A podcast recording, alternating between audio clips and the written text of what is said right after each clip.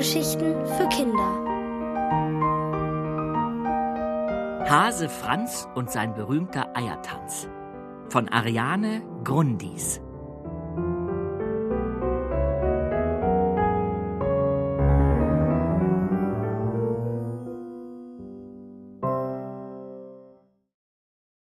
Güteklasse Osterhase. Hase Franz war aufgeregt. Am liebsten hätte er seinen Schulweg mit einem Salto begonnen und auch ein paar Vorwärtsrollen eingebaut.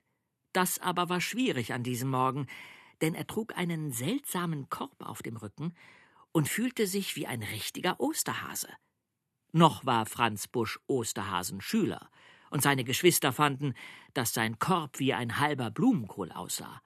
Aber der Korb war selbst gemacht, und der kleine Franz stolz auf sein Flechtwerk. Die Lehrerin schien trotzdem zufrieden. Heute geht es um die Königsdisziplin. Der Erfolg eines Osterhasen steht und fällt mit seinen Verstecken. Hat denn jemand eine Idee, was ein gutes Versteck von einem schlechten unterscheidet? Na klar hatte Franz eine Idee. Also, wenn etwas schlecht versteckt ist, dann guckt es noch irgendwo raus. Er stellte seinen Korb ab, hüpfte hinein und ließ seine Ohren links und rechts heraushängen. So, schlecht. Vielen Dank für das anschauliche Beispiel, sagte Frau Löffelspuk, während die Mitschüler lachten. Unsere hartgekochten Übereier findet ihr in der Scheune hinter euch. Wenn ihr euren Korb beladen habt, treffen wir uns dort vorne in dem Garten. Hopp, hopp. Der große Garten von Familie Schröder eignete sich hervorragend für das Fach Eier verstecken. Und weil Schröders gerne verreisten, wurde ihr Garten in dieser Zeit zur Ausbildung der neuen Osterhasen benutzt. Franz stapelte so viele Eier übereinander, dass sie am Ende wie eine Pyramide über den Rand seines Korbes hinausragten. Er wollte natürlich möglichst viele Eier verstecken.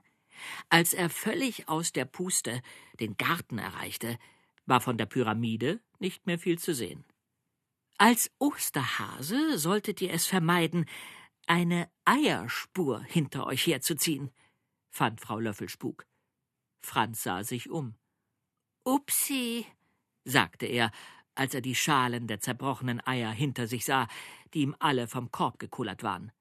Hoppeln ohne Eier zu verlieren erfordert Übung, aber es ist sehr wichtig.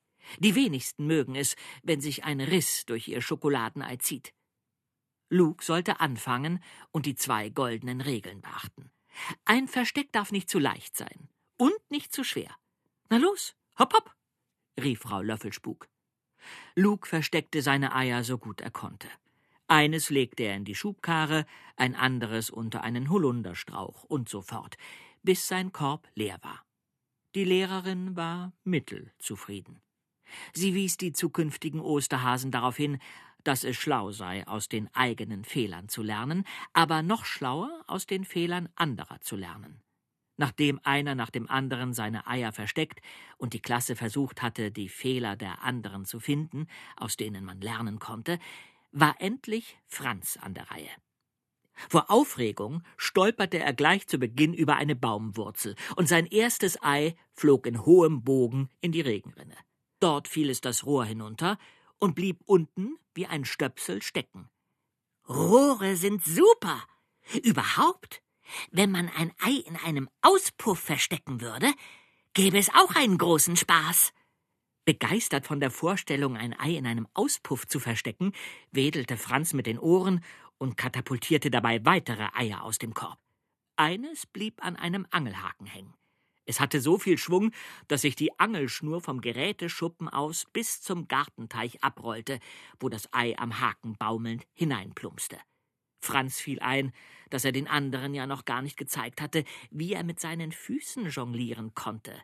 Das holte er lieber gleich nach, bevor er es wieder vergaß. Dabei flogen die nächsten Eier durch die Gegend.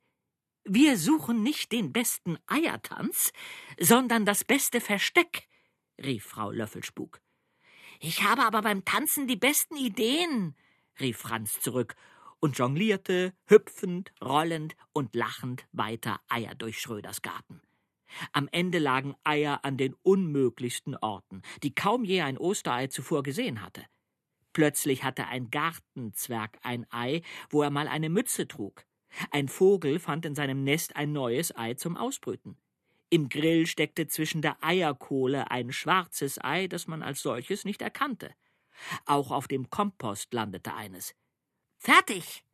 Franz sah seine Lehrerin erwartungsvoll an. Die stand da wie das Denkmal von Hein von Farpey bei den Eichen.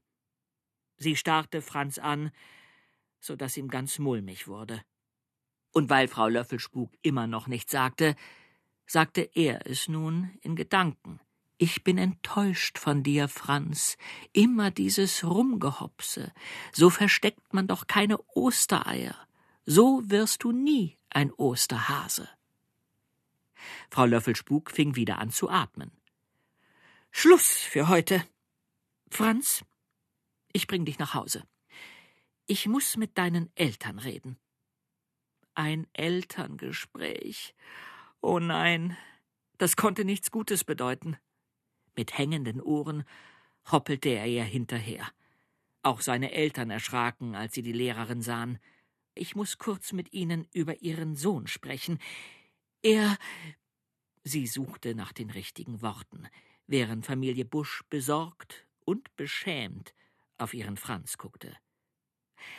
Also, sowas habe ich in all den Jahren noch nicht gehabt.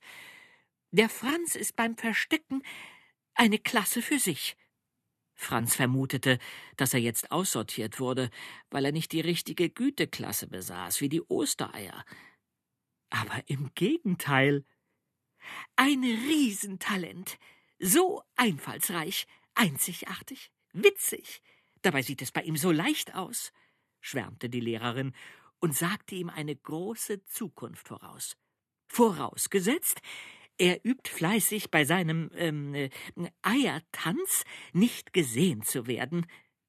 Oma Busch guckte ihren Enkel stolz an. Sie hatte nie an ihm gezweifelt. Und auch Frau Löffelspuk sollte Recht behalten. Der kleine Franz trainierte ernsthaft und wurde ein großer Osterhase allererster Güteklasse.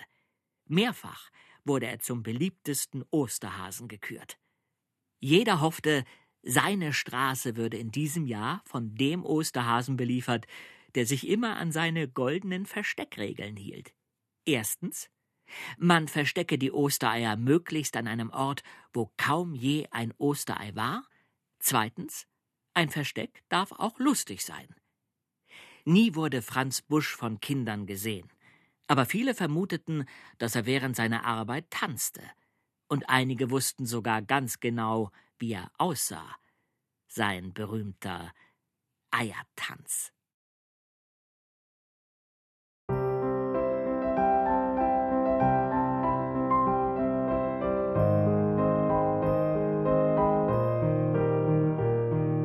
Ihr hörtet Hase Franz und sein berühmter Eiertanz von Ariane Grundis, gelesen von Jens Wawritschek. Ohrenbär. Hörgeschichten für Kinder in Radio und Podcast.